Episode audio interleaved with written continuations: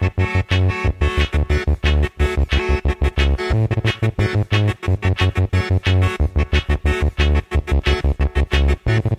Joue un rôle absolument central. Non, c'est simplement que les, scientifiques sont des manches pour communiquer correctement. L'image est à l'envers. Comme un petit schéma vaut mieux qu'un long discours. Ah, je me suis perdu là, excusez-moi. Votre point Retournement de l'image. Nous sommes des scientifiques et nous avons nos outils. Lorsqu'on n'est pas scientifique, la vérité, on s'en fout. La science, euh, c'est pas, c'est pas de pur savoir qui se promène dans les airs, c'est toujours dans des individus que ça se porte.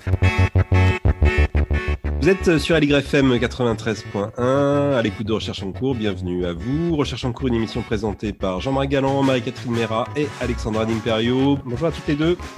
Bonjour. Euh, alors, comme vous l'entendez peut-être, hein, vous l'avez compris, on n'est toujours pas en studio. Euh, ben, vous savez pourquoi. Euh, on va se consoler avec un super thème et deux super invités. Au programme ce matin, on va parler d'impact environnemental numérique avec Sophie Quinton et Clément Marquet. Bonjour à tous les deux. Bonjour. Bonjour Sophie Quinton, vous êtes chercheuse en informatique à l'Institut national de recherche en sciences et technologies du numérique. Vous êtes spécialiste de la vérification de systèmes embarqués. Et bonjour également à Clément Marquet.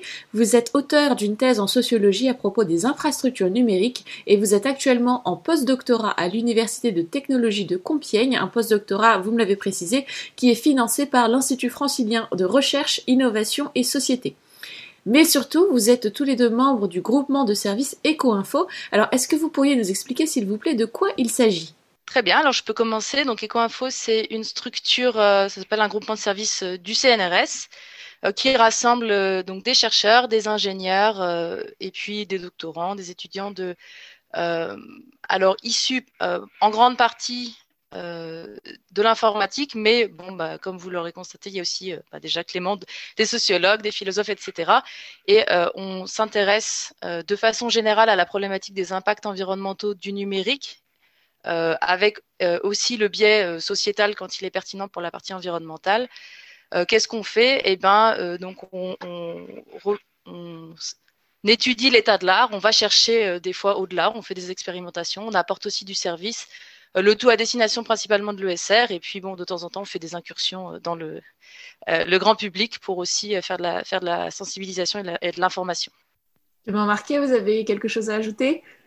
Pas forcément sur EcoInfo, mais je pense qu'on peut aussi préciser qu'on est tous les deux coordinateurs d'un groupe de travail au sein du groupement de recherche Internet, IA et Société.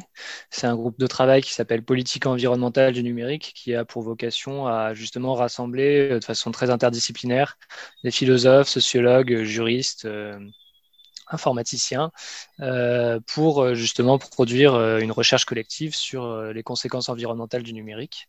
Et donc voilà, c'est la première année euh, qu'on organise ce groupe de travail et puis on va poursuivre l'an prochain probablement en, abordant euh, une problématique commune qui reste à définir. Euh.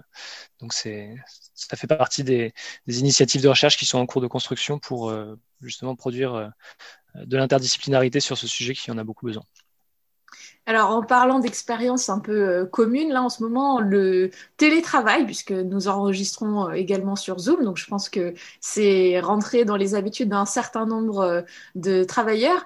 Comment savoir, par exemple, si le télétravail, qui a la réputation d'être plus écologique que le travail en présentiel dans les bureaux, comment est-ce qu'on peut savoir si le télétravail permet bien de réduire notre impact environnemental? Sophie Quinton? Oui, alors euh, eh ben, il y a un, rapport de l'ADEME qui est paru euh, fin, fin 2020 sur cette question, donc qui évidemment euh, est particulièrement pertinent dans le contexte actuel, qui du coup s'intéresse effectivement à, cette question-là, avec du coup une étude qui me paraît intéressante parce que c'est une problématique qui transparaît en fait pas uniquement la question du télétravail, mais plus généralement toute la question des impacts environnementaux numériques, qui est celle des effets indirects et des effets rebonds. Donc, euh, bon, quand on télétravaille, qu'est-ce qui se passe? Bon, bah, de façon assez évidente, on ne va pas au travail. Donc ça, c'est en fait le premier impact. Et de fait, effectivement, l'ADEME confirme, euh, on, gagne. C'est le, facteur principal de réduction du coût euh, de son impact environnemental. On ne se déplace pas pour aller au travail. après, qu'est-ce qui se passe d'autre? Ben, alors, au final, on utilise plus la visio. Ça, pour le coup, effectivement, on peut discuter de, l'impact de la visio. Bon, c'est pas du tout le même ordre de grandeur que, ce que les, impacts liés au déplacement.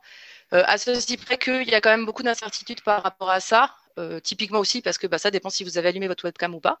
là, il y a un facteur, facilement un facteur, facteur 10 à 20 entre le flux audio et le flux vidéo, sans parler de la qualité de la vidéo. Donc voilà. ceci étant dit, même en utilisant la, même en utilisant la vidéo, ces impacts-là sont, sont pas comparables. Euh, bon, et après, euh, donc ça c'est pour les, disons, les, ce à quoi on pense en premier. Il se trouve qu'il y a tout un tas d'effets euh, peut-être moins évidents. D'abord, effectivement, on va pas travailler, mais au niveau des déplacements, on va quand même, en fait, effectuer un certain nombre de déplacements qu'on faisait habituellement sur le chemin du travail. Donc on se déplace moins, mais peut-être pas autant que ce qu'on imagine. par contre, ce que, la, ce que l'ADEME observe, c'est qu'il y a par exemple des reports modaux. Donc peut-être que finalement, on prend moins la voiture parce que euh, les déplacements qu'on va faire euh, seront plus proches. Bon. D'autre part, donc ça, euh, pour, pour, compléter ça, on se rend compte que quelque chose qui est un petit peu plus difficile à anticiper, c'est ce qu'on appelle donc les effets un peu plus, un peu plus indirects, les transferts d'impact. Donc typiquement, bon bah voilà, comme on va travailler à la fois chez soi et au travail, est-ce qu'on va acheter du matériel supplémentaire? Est-ce qu'on va chauffer plus? Est-ce que euh, on va pouvoir mutualiser les bureaux. Donc là, l'ADEME nous répond que finalement, euh, actuellement, l'impact euh, principal de cet ordre-là, c'est la mutualisation des bureaux du côté de l'entreprise.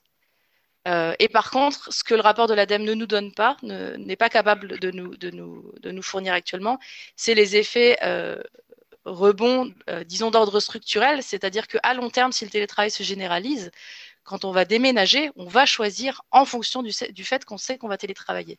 Donc, on va peut-être se permettre d'aller habiter plus loin. On va aussi peut-être prévoir un bureau plus grand pour travailler dans des meilleures conditions. Je vous apprends pas que, euh, voilà, télétravailler dans sa chambre, c'est pas forcément euh, les conditions optimales. Euh, donc voilà, ça c'est des, effets indirects qu'on n'est pour l'instant pas vraiment en, capacité de, quantifier. Et Clément Marquet, quelque chose, des éléments à rajouter? Très peu, euh, peut-être juste pour dire que, en effet, enfin, les, acteurs du numérique n'ont pas mal mis en avant le, fait que justement, euh, pendant la pandémie, le numérique euh, montrait à quel point il était capable de faire réduire les émissions de gaz à effet de serre de tout le monde, puisque bah, tout a chuté, en tout cas pendant la période de confinement massif. Mais bien évidemment, c'est quelque chose qui est très conjoncturel et on ne peut pas imaginer qu'on vive comme ça. Donc là, le problème du, du télétravail et de la visio, c'est de, réussir à comprendre si on a une organisation sociale qui euh, vise vraiment à réduire les déplacements. Et donc, c'est toute une réorganisation euh, de l'urbanisme euh, et du travail qui est, qui est, enfin, des lieux de travail qui est à, penser, ou si, c'est juste un, moyen de, pallier certaines situations euh, ou de s'ajouter du confort, mais euh, qui ne vient pas vraiment euh, limiter globalement les déplacements, que ce soit enfin, un exemple important, c'est, on va dire, les conférences internationales pour prendre le monde de la recherche. Est-ce que le, enfin, c'est pas tout à fait le télétravail, mais c'est quand même la visio. Euh, est-ce qu'on va vraiment vers une réduction des déplacements euh, en avion euh, dans le monde de la recherche parce que les conférences internationales auront pris un tournant numérique, avec tout ce que ça implique aussi au niveau des échanges humains qui pouvaient exister lors de ces, lors de ces réunions-là Et donc, dans ce cas-là, bah, il y a quand même un gain environnemental qui est très fort. Ou est-ce que on va aller vers une articulation avec des formes hybrides où il y a tout un tas de gens qui vont continuer à prendre l'avion, mais en plus ce sera retransmis en live et donc ça va simplement euh, euh, accroître l'audience de certaines conférences, mais pas vraiment les déplacements internationaux. Euh, et à ce moment-là, bah, on n'a pas vraiment de gain envisageable d'un point de vue environnemental. Donc, quelque part, il pourrait y avoir une superposition du, des usages, enfin, en tout cas de la, consommation liée au numérique, en plus des déplacements et de toutes les, les, autres ressources qui sont utilisées habituellement. Je suis, je alors je saurais pas répondre euh, de façon absolue, mais il me semble qu'historiquement, on assiste davantage à des superpositions qu'à des substitutions. Sophie Quinton? Euh, oui, tout à fait. C'est pas, euh, c'est ce qu'on a. Alors c'est ce qu'on a constaté effectivement. pour reprendre l'exemple des, conférences donc dans le monde de la recherche qui se sont déroulées en ligne, euh, je ne sais pas si j'ai pas pas d'études, mais c'est une expérience empirique. Les conférences auxquelles moi j'ai assisté, on s'est rendu compte qu'effectivement, du fait qu'elles étaient à distance, on avait beaucoup plus de participants. Euh, par contre, effectivement, euh, pareil, il faudra qu'on qu'on voit à la sortie de la pandémie si effectivement le, le pli est pris de ne pas se déplacer pour assister à une conférence. Donc, c'est pas complètement impossible qu'effectivement il y ait un impact dans le sens où certaines personnes se soient rendues compte qu'ils pouvaient tout à fait assister à distance à des conférences, mais rien n'est gagné pour le coup. Pour le monde de la recherche, je perçois une grande incertitude sur cette question. Et euh, si on prend par exemple des, promesses euh, en termes d'efficacité énergétique qui sont avancées pour euh, la 5G, est-ce qu'on peut s'attendre par exemple à ce que la 5G, qui donc promet d'être moins, moins, moins demandeuse en énergie, pourrait diminuer l'impact environnemental du numérique? Ah, Alors là, bon, la 5G, l'efficacité énergétique, diminution de l'impact environnemental du numérique, c'est trois c'est trois questions euh, complexes parce que donc la 5G, qu'est-ce qu'on sait? On sait qu'elle est, enfin, on nous promet une bien meilleure une efficacité énergétique que pour la 4G. Euh, on parle, voilà, on parle d'un facteur 100. Alors, ce qu'il faut savoir déjà, c'est qu'il y a une grande incertitude par rapport à cette, euh, efficacité énergétique, puisqu'en fait, elle repose en grande partie, pas seulement, mais en grande partie, sur le fait que la 5G dispose de mode veille. Donc, quand une antenne 5G ne transmet pas de trafic, elle peut effectivement se mettre en veille et donc euh, consommer moins. Les, coûts fixes liés à l'infrastructure 5G, euh, du coup, seraient moins élevés que ceux de la 4G, puisqu'il y aurait cette possibilité de, que la consommation soit quelque part plus liée, plus proportionnelle au trafic qui, se transmet dessus. Mais ce qu'il faut savoir, c'est que pour l'instant, on est vraiment dans le flou par rapport à ça. donc, est-ce que réellement la, la, 5G sera en pratique plus efficace d'un grand facteur que la 4G, c'est pour l'instant pas clair. Euh, d'autre part, on sait qu'elle le sera sans doute. Euh, enfin, les, scénarios qui sont étudiés euh, poussent à penser qu'effectivement elle le sera, mais à des niveaux de trafic très élevés. Donc quelque part, la 5G sera effectivement beaucoup plus efficace que la 4G si le trafic explose.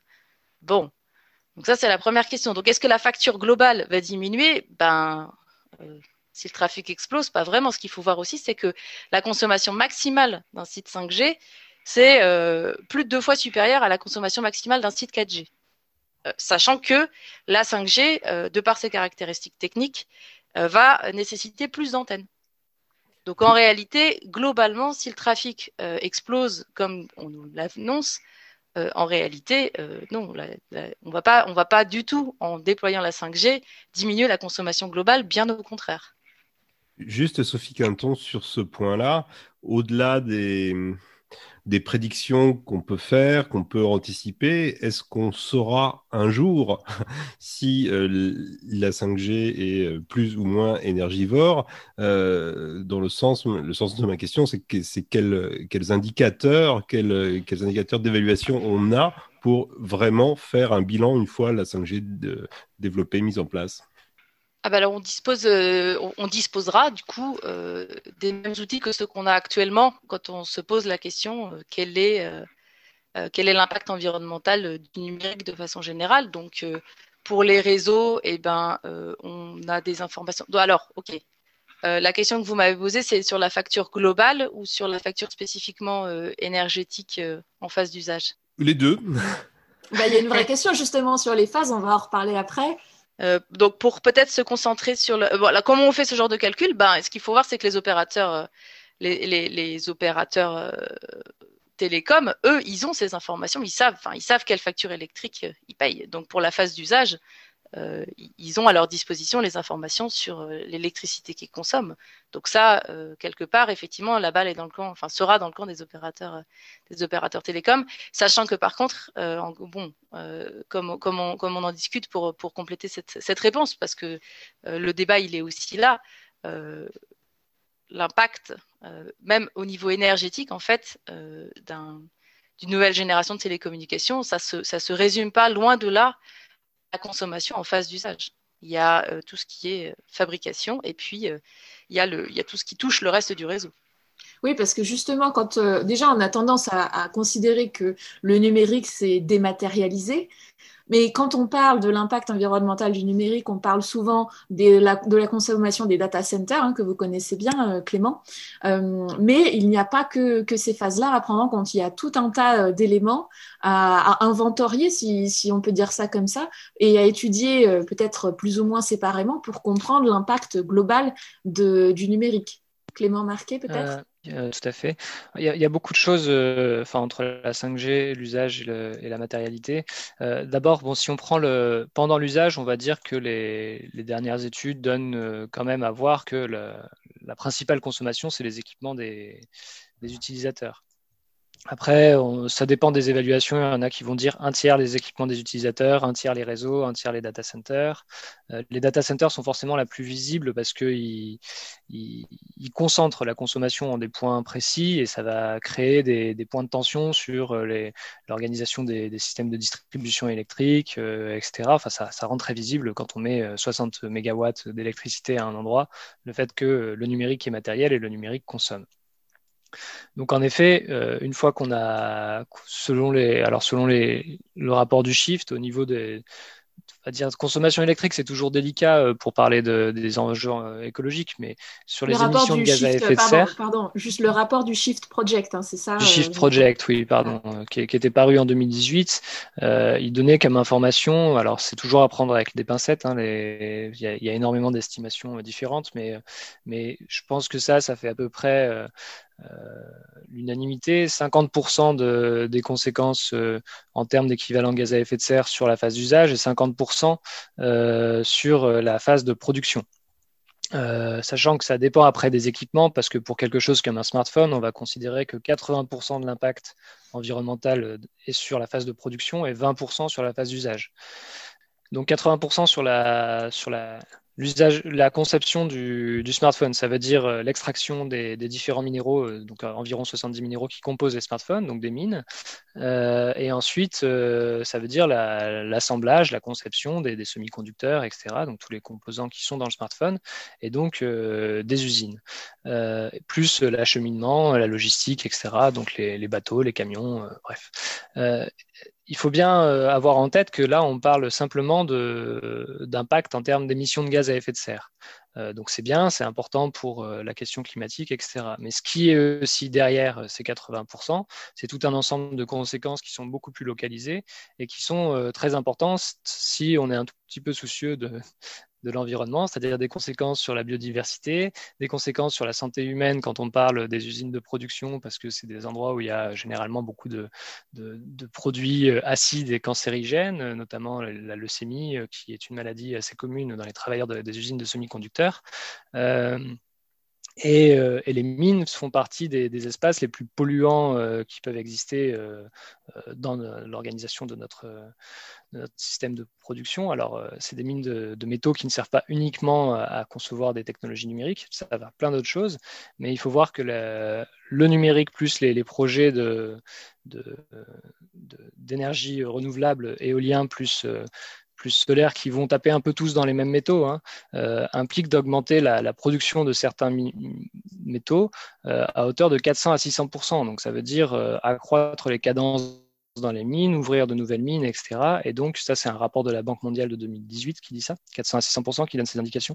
Et donc ça veut dire localement des, conséquences environnementales qui sont quand même très très loin de ce qu'on peut appeler des énergies vertes ou des technologies de la transition écologique.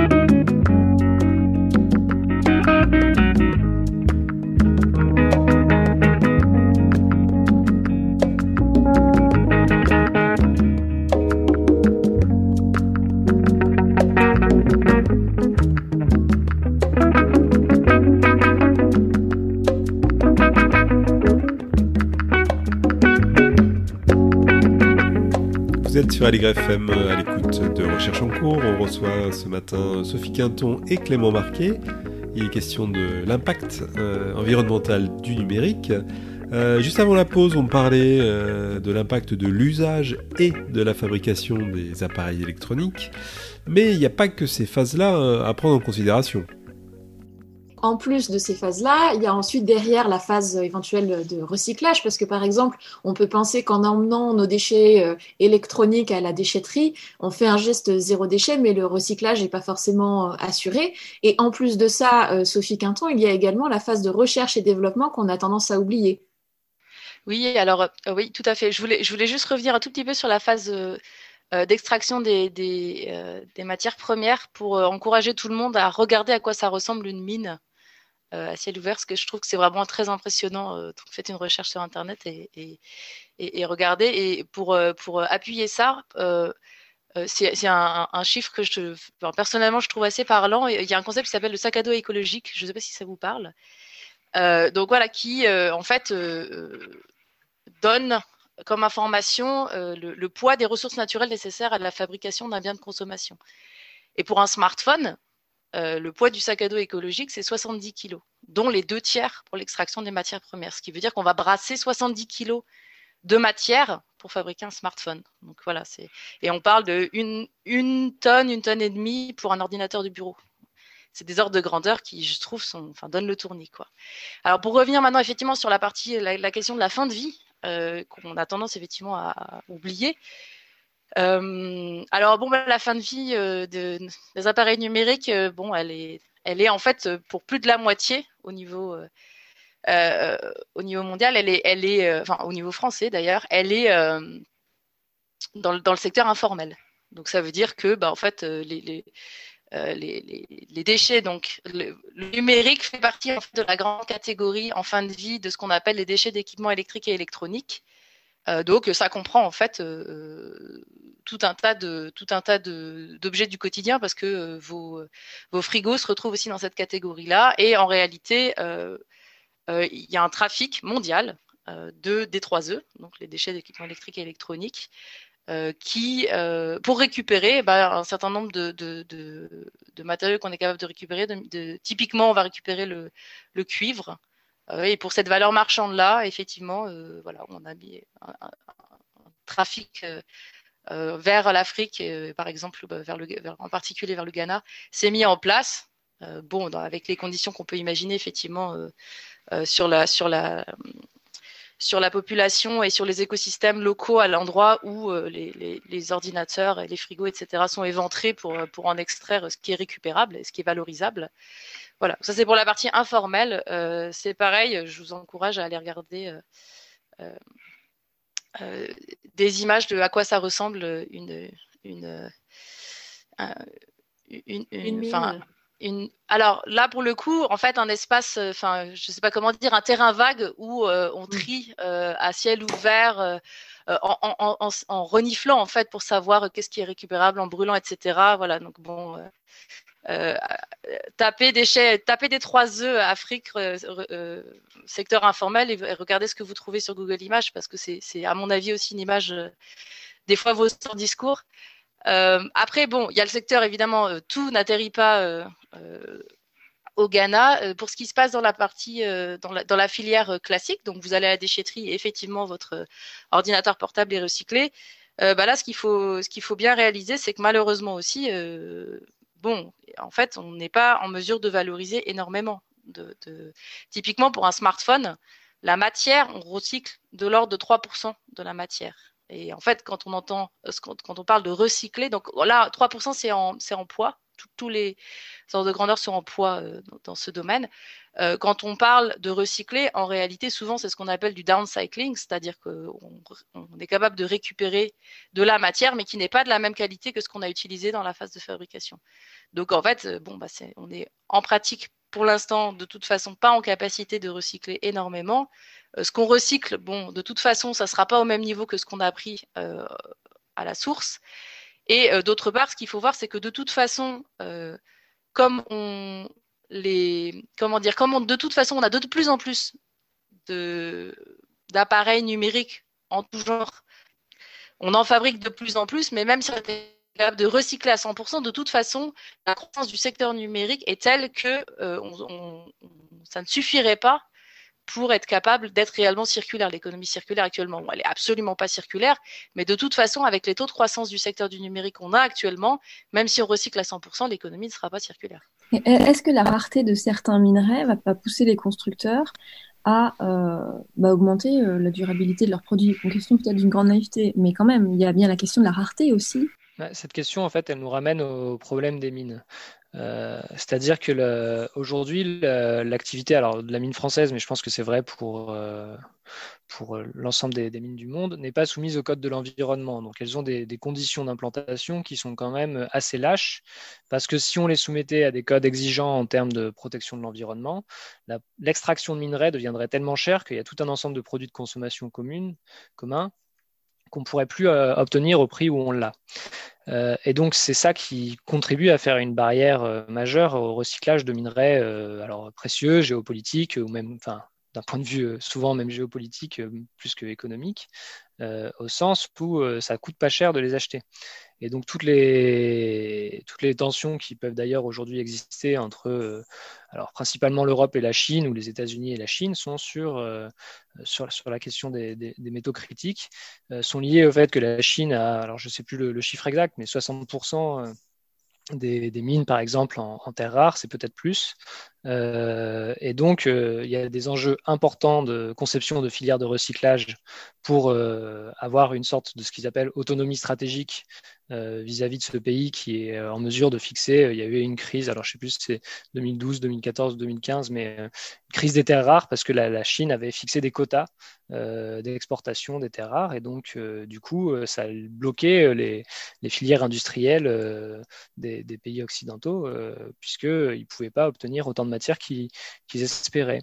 Donc l'idée de, construire une, filière euh, de recyclage de tout un ensemble de métaux euh, euh, en fait, existe depuis longtemps, mais pour des raisons économiques et liées au coût du recyclage par rapport au prix d'acquisition des métaux, fait que ces filières, pour l'instant, ne voient pas le jour. Et donc là, on voit bien un peu, un peu le problème. Euh, produire tous ces appareils numériques euh, que nous sommes invités à acquérir euh, pour ben, faire la transition numérique génère beaucoup de pollution et, et, de gaz à effet de serre. Et en même temps, on nous dit que la transition numérique doit être aussi une transition écologique. Comment est-ce qu'on peut articuler tout ça? Clément Marquet? Comment on peut l'articuler euh, Je ne suis pas sûr que. Enfin, le, le problème de discours qui, en fait c'est pas nouveau. C'est-à-dire que là euh, donc en ce moment Cédrico parce qu'il y a eu donc le, secrétaire d'État au numérique euh, parce qu'il y a eu euh, ces différents rapports donc du Shift Project mais aussi du Conseil national du numérique un rapport du Sénat avec une proposition de loi pour un numérique plus écologique et donc quelque chose comme un débat public aussi autour de la 5G et des conséquences environnementales du numérique. Donc Cédrico s'anime et nous rappelle que enfin nous rappelle ou insiste sur le fait qu'il n'y a pas de transition écologique sans transition numérique numérique. Euh, et ce, discours-là, c'est un discours qui en fait est assez vieux. Hein. il remonte déjà au moins une, bonne euh, dizaine d'années. Enfin, les premières apparitions qu'on peut, qui sont assez claires. Euh, alors c'est Fabrice Filippo qui en parle dans un de ses livres la face cachée du numérique, euh, c'est en 2008, c'est au moment où euh, un rapport du cabinet Gartner annonce que euh, le, numérique consommerait, enfin émettrait 2% de, de, gaz à effet de serre, ce qui serait l'équivalent du secteur aérien. Il y a eu un grand mouvement de communication et de, de, l'industrie numérique, visant à la fois à expliquer que le numérique est essentiel à la transition euh, écologique, parce que, alors avec des promesses de, réduction de 20% euh, des émissions de gaz à effet de serre à l'horizon 2020 pour tous les autres secteurs, donc le numérique serait capable d'effacer sa propre empreinte largement. Euh, et avec l'apparition de tout un ensemble de termes tels que qui étaient déjà un peu utilisés par des, par des écolos, mais le green IT, etc., qui ont été récupérés par l'industrie. Bon, 12 ans plus tard, ce qu'on observe, c'est que ces, discours-là, ils ont été euh, très efficaces pour maintenir une sorte d'autonomie de l'industrie numérique dans la, définition de quel type de, contraintes elle se donnait. Euh, c'est-à-dire, on retrouve les termes d'efficacité énergétique tout le temps, c'est-à-dire l'autorégulation du secteur d'un point de vue environnemental. Par contre, on ne voit pas très bien si les promesses de réduction de 20% de, des émissions de gaz à effet de serre pour les autres secteurs euh, ont abouti. Alors on ne le voit pas parce que euh, c'est une situation qui est un peu complexe. Peut-être, enfin probablement que le numérique permet de, faire des économies euh, d'énergie, de matière, etc.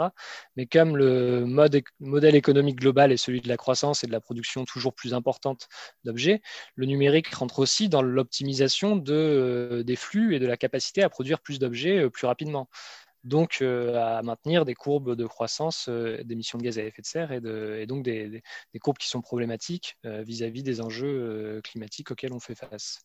Et alors, du coup, est-ce que la promesse. Je ne pense pas que ça puisse être. je ne pense pas que ce soit des promesses conciliables, si vous voulez. Je ne pense pas qu'on puisse avoir à la fois une, une plus de numérique et plus d'écologie. Ou alors, il faudrait vraiment que tout l'investissement qu'on met du côté du numérique euh, ne serve qu'à résoudre des problèmes environnementaux ou à diminuer des consommations. Et encore, on aboutirait à un moment à des questions de limites planétaires en termes d'extraction de, de, minéraux. Et est-ce que ces promesses, justement, euh, selon lesquelles le numérique va permettre de faire la transition écologique, est-ce qu'il n'y a pas un peu de greenwashing dedans? Est-ce qu'on peut, est qu'on peut dire qu'il y a un peu de greenwashing dans ce genre de promesses? Les mains marquées Oui, je peux rester. Oui, oui pour moi, c'est du greenwashing, oui. Enfin, en tout cas, la façon dont ces, discours sont construits et leur manière de nier, euh, en gros, donc ils sont construits en, regardant, par exemple, essentiellement, euh, on y revient, mais l'efficacité énergétique, c'est-à-dire euh, quelque chose qui est relatif et qui n'est pas absolu. On parle en permanence de combien on arrive à économiser en pourcentage pour faire un même produit, euh, mais on ne parle pas du fait qu'on utilise ces économies pour faire euh, dix fois plus de produits. Donc c'est du greenwashing puisqu'on ne regarde pas le, problème global, absolu, et on regarde que des valeurs relatives, contextualisées, qui permettent de, détourner le regard des problèmes plus importants.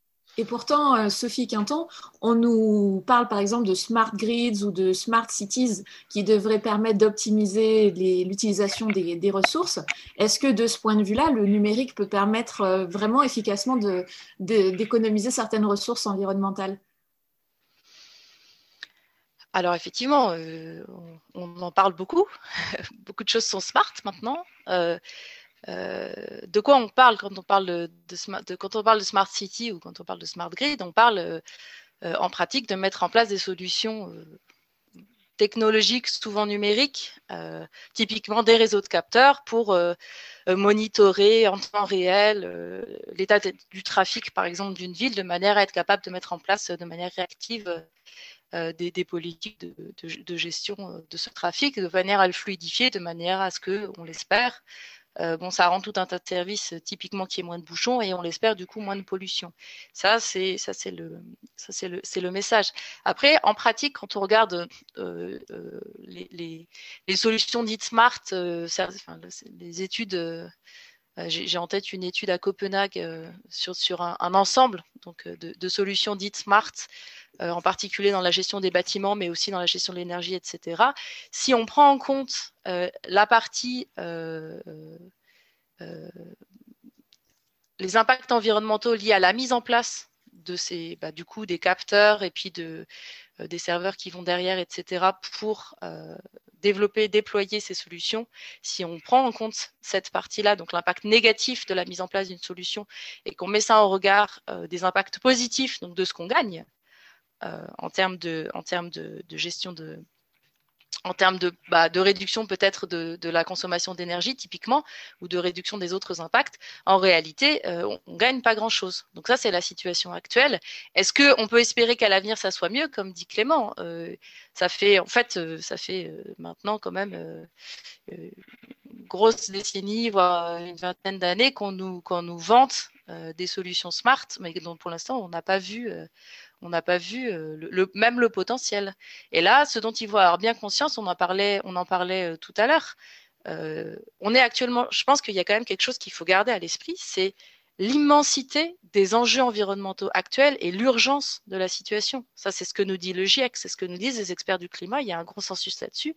Il faut qu'on change radicalement et maintenant nos modes de vie. C'est la, la, science du climat qui nous dit ça. Et quand on parle de ça, on parle de euh, actuellement, l'empreinte, l'empreinte carbone d'un Français, c'est de l'ordre de 12, 12, tonnes de CO2. Bon, là, pour parler uniquement, encore une fois, en CO2, parce que c'est difficile d'avoir tous les indicateurs en tête euh, par an, on nous dit qu'il va falloir qu'on passe à 2 tonnes par personne par an. Euh, c'est ça les ordres de grandeur de ce qu'il faut qu'on gagne. du coup, comment bah, euh, de ce point de vue-là, du coup, bon, comment, comment, on, comment on fait pour, pour, pour rentrer dans, dans ces enjeux-là? Oui, vous avez une question Oui, c'était exactement ça. Moi, je dis, en tant qu'individu, je veux réduire mon impact environnemental de ma consommation numérique. Comment je fais? Euh, alors, bah, peut-être je peux commencer, puis Clément, tu, tu voudras peut-être euh, répondre de manière complémentaire. Alors, les leviers individuels, je pense que déjà, encore une fois, il faut avoir les bons ordres de grandeur en tête donc là, j'ai donné un premier ordre de grandeur sur, les, sur la partie CO2. Euh, il faut, bah, du coup, pour la partie, la partie, le numérique, c'est qu'un des, c'est qu'un des, c'est qu'un des volets d'action. Ça, faut bien encore une fois avoir ça à l'esprit. Euh, donc, si vous regardez euh, les, les, gros postes de dépenses, pour faire un petit, un petit aparté du coup sur les enjeux globaux, les gros postes de dépenses d'un Français, c'est un, les déplacements, deux, le logement, trois, l'alimentation. Donc c'est ça les premiers postes. Ensuite sur la partie numérique, euh, bah, du coup, euh, voilà, quels sont les, quels sont les, où est votre impact en termes de, en termes d'individus sur la partie numérique? Euh, bah, Ayez en tête ce qu'a dit Clément tout à l'heure, c'est-à-dire que l'impact il est beaucoup à l'achat. Donc sur votre smartphone, typiquement, une fois que vous l'avez acheté, bon, bah, 80% de, de, de l'impact en termes énergétiques, il est, il est derrière vous. Donc ne le changez pas tous les six mois. Voilà.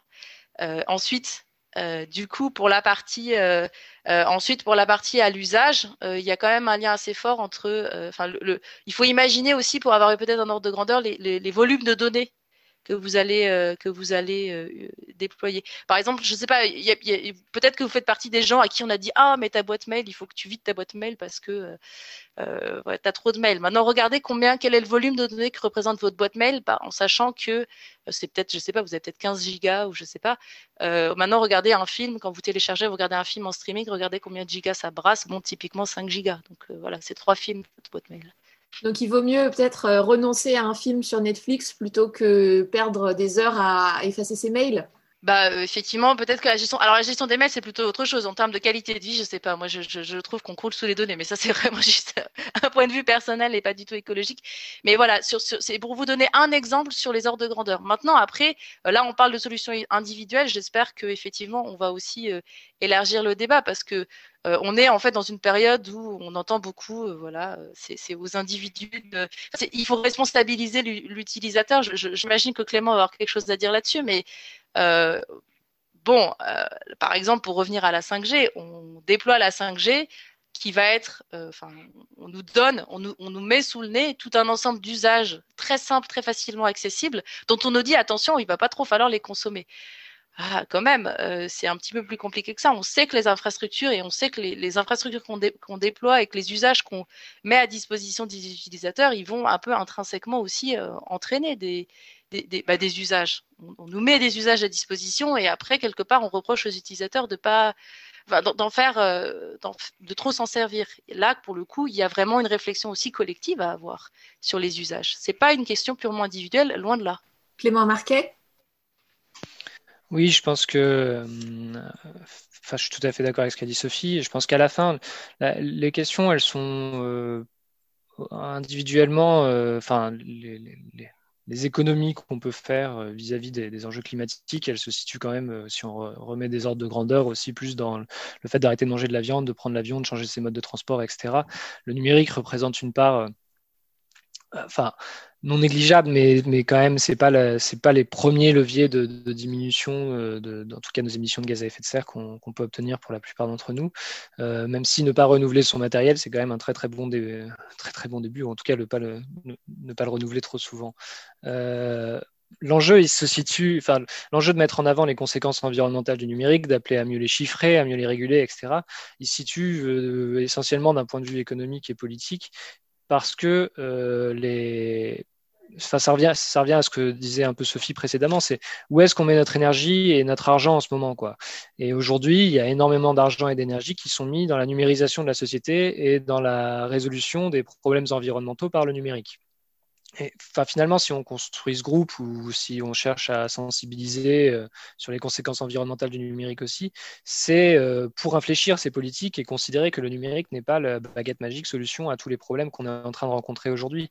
Et ça, c'est important parce que, euh, au final, si je fais une petite analogie sans prendre trop de temps, ça, ça nous ramène à des, à des problèmes de, ce qu'on appelle un peu de, lock-in, enfin de, j'ai pas la traduction immédiatement, mais de sentier de dépendance qu'on a rencontré dans d'autres secteurs, hein, on va dire en agriculture.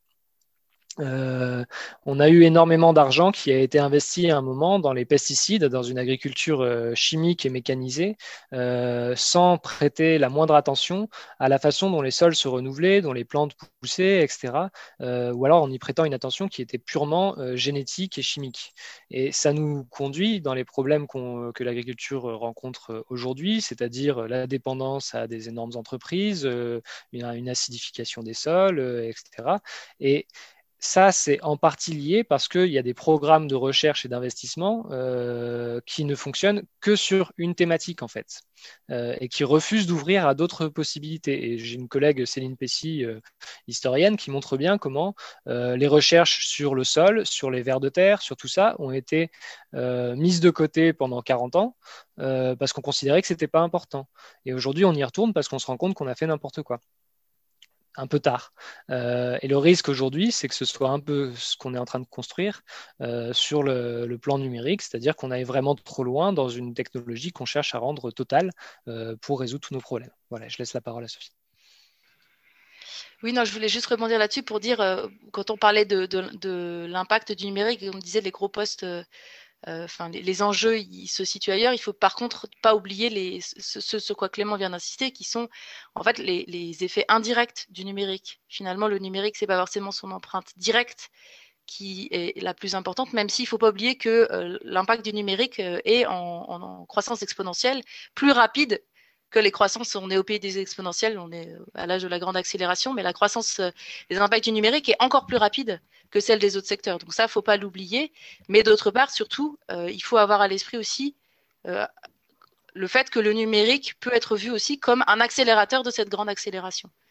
Et ça, c'est vraiment euh, un des enjeux cruciaux de l'impact du numérique, c'est de prendre en compte bah, ses usages et comment, à quoi on s'en sert, pourquoi on s'en sert, et effectivement, dans la transition écologique, qu'est-ce qu'on va faire du numérique? Eh bien, bah, merci beaucoup Sophie Quinton. J'espère que euh, ça aura contribué à alimenter la réflexion de nos auditeurs euh, sur, euh, sur ces questions. merci beaucoup également à Clément Marquet d'avoir accepté de, de, répondre à nos questions aujourd'hui. Merci. merci à vous. One, two, three, four.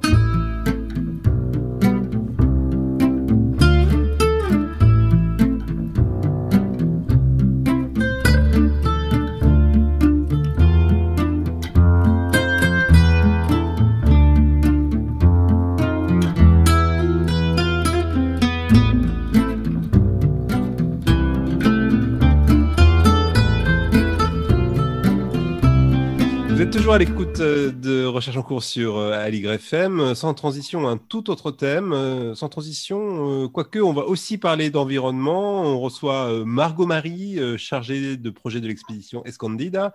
Bonjour Margot Marie. Bonjour. Alors Margot Marie, vous êtes chargée de développement à l'association Voilnat, euh, une association qui a monté un, incroyable projet d'expédition maritime. Moi, je le trouve incroyable. En tout cas, le projet Escandida, du nom d'une île mystérieuse du Pacifique mentionnée dans les histoires de Corto Maltese. Alors l'expédition est pilotée par Olivier Merbeau, qui veut partir à la recherche de cette dernière terra incognita. Alors l'objectif est assez poétique. Euh, c'est un projet qui mêle science et imaginaire.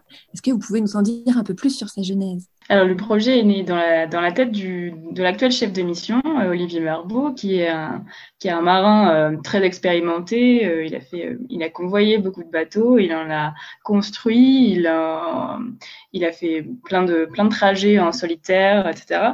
Mais c'est aussi un, auteur et un traducteur de récits de, grands navigateurs qui sont connus dans le monde de la voile et des tours du monde, mais, mais assez peu du du grand public, on va dire.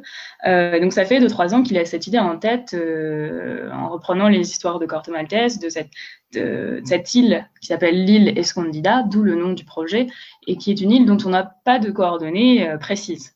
Donc à, l'heure actuelle où on a une, imagerie satellite très performante, où on a vraiment on n'a plus de terre à découvrir, en tout cas plus de terre immergée. C'est un peu l'idée de, de relancer une espèce d'aventure sans savoir ce qu'il y a derrière. Et donc ça, c'est voilà, pour l'aspect un peu poétique euh, qui est vraiment central dans, dans, le projet. Mais euh, le, but aussi, c'est de partir euh, avec peu de moyens. C'est une démarche minimaliste pour emmener tout de même des projets scientifiques un peu particulier. Mais le but, c'est que voilà, que ce trajet, même si c'est une virée à la recherche d'une terre qui, qui, qui, existe, qui n'existe pas, c'est que le bateau, il serve de, de vecteur, de réceptacle à, différents projets pour aller dans le, dans le, Pacifique, puisque c'est un océan qui est, qui est très grand et qui est traversé, mais surtout dans sa partie nord, mais mais alors le milieu, c'est un, c'est un grand trou euh, en termes d'études, parce que c'est compliqué d'y aller, il faut du temps, beaucoup de moyens. Euh, mais on, ça intéresse, ça intéresse euh, des chercheurs, euh, des, amateurs aussi. Enfin, il y a plein de personnes que ces, territoires, tant les eaux que les, les îles intéressent, mais on, a peu d'informations. Donc voilà, le but c'est vraiment d'aller d'aller là-bas. Et justement, vous avez noué des partenariats avec certains organismes, et l'idée, c'est d'aller collecter des, données finalement euh, sur les environnements insulaires dans, euh, dans, les plus enclavés, en fait. Donc, faire des prélèvements d'eau de mer, faire des prélèvements aussi d'échantillons terrestres, dans des endroits où on ne va jamais? Oui, oui, oui. Alors, le, un des premiers euh, partenaires scientifiques, alors en fait, il est, il est double, puisque euh, là, on, a, on travaille avec le laboratoire de radioécologie de Cherbourg, donc qui dépend de l'IRSN, qui est l'Institut pour la radioprotection et la sûreté nucléaire, euh, qui est vraiment un institut de recherche. Ce, ce n'est pas lié à l'industrie du nucléaire, etc. Ils y interviennent beaucoup, mais c'est vraiment des équipes de scientifiques qui travaillent sur ces questions-là.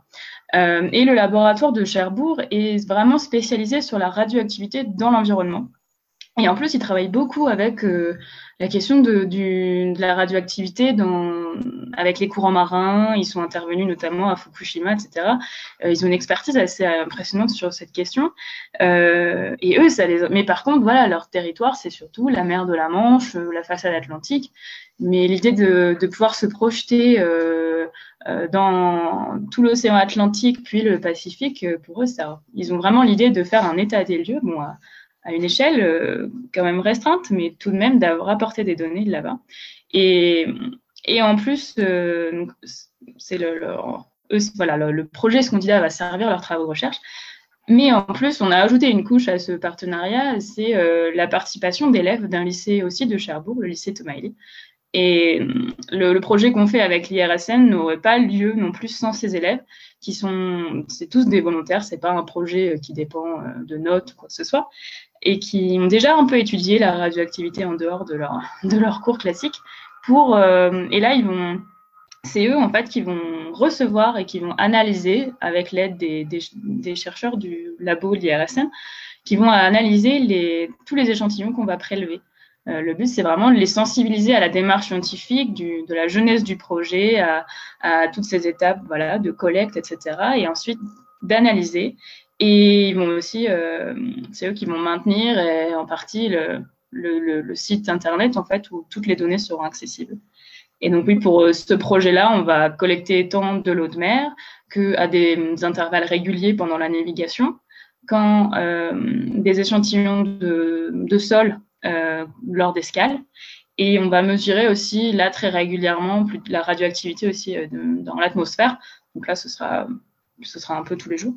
Euh, et donc ces, ces, échantillons seront renvoyés au fur et à mesure des, des escales euh, à Cherbourg pour être analysés et puis ensuite partagés avec, avec tout le monde. Toutes les données qui sont collectées seront, seront ouvertes.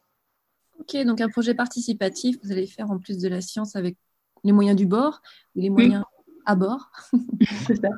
voilà, mais enfin, il faut quand même rappeler que le voilier n'est pas, euh, n'a pas encore largué les amarres, Covid oblige, donc vous partez quand? Eh ben, dès qu'il y a une fenêtre, euh, là, tout est prêt. Vraiment, euh, ça fait ça fait un mois que le bateau est prêt. Alors, on continue les améliorations tant qu'on peut pas partir parce qu'il y en a toujours à faire.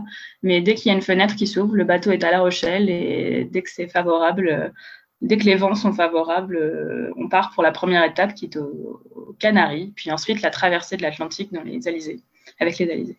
Super, ben on vous souhaite bonne route et puis vous pouvez, euh, nos- les auditeurs pourront retrouver toutes les informations sur le site volnat.org et également sur la page Facebook de l'expédition. Merci beaucoup. Merci à vous.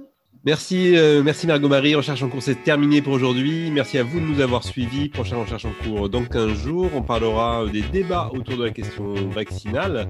Mais d'ici là, si vous nous écoutez en direct, vous retrouvez Gilles Bogarel pour Brasil Alto Astral. À bientôt. Thank you.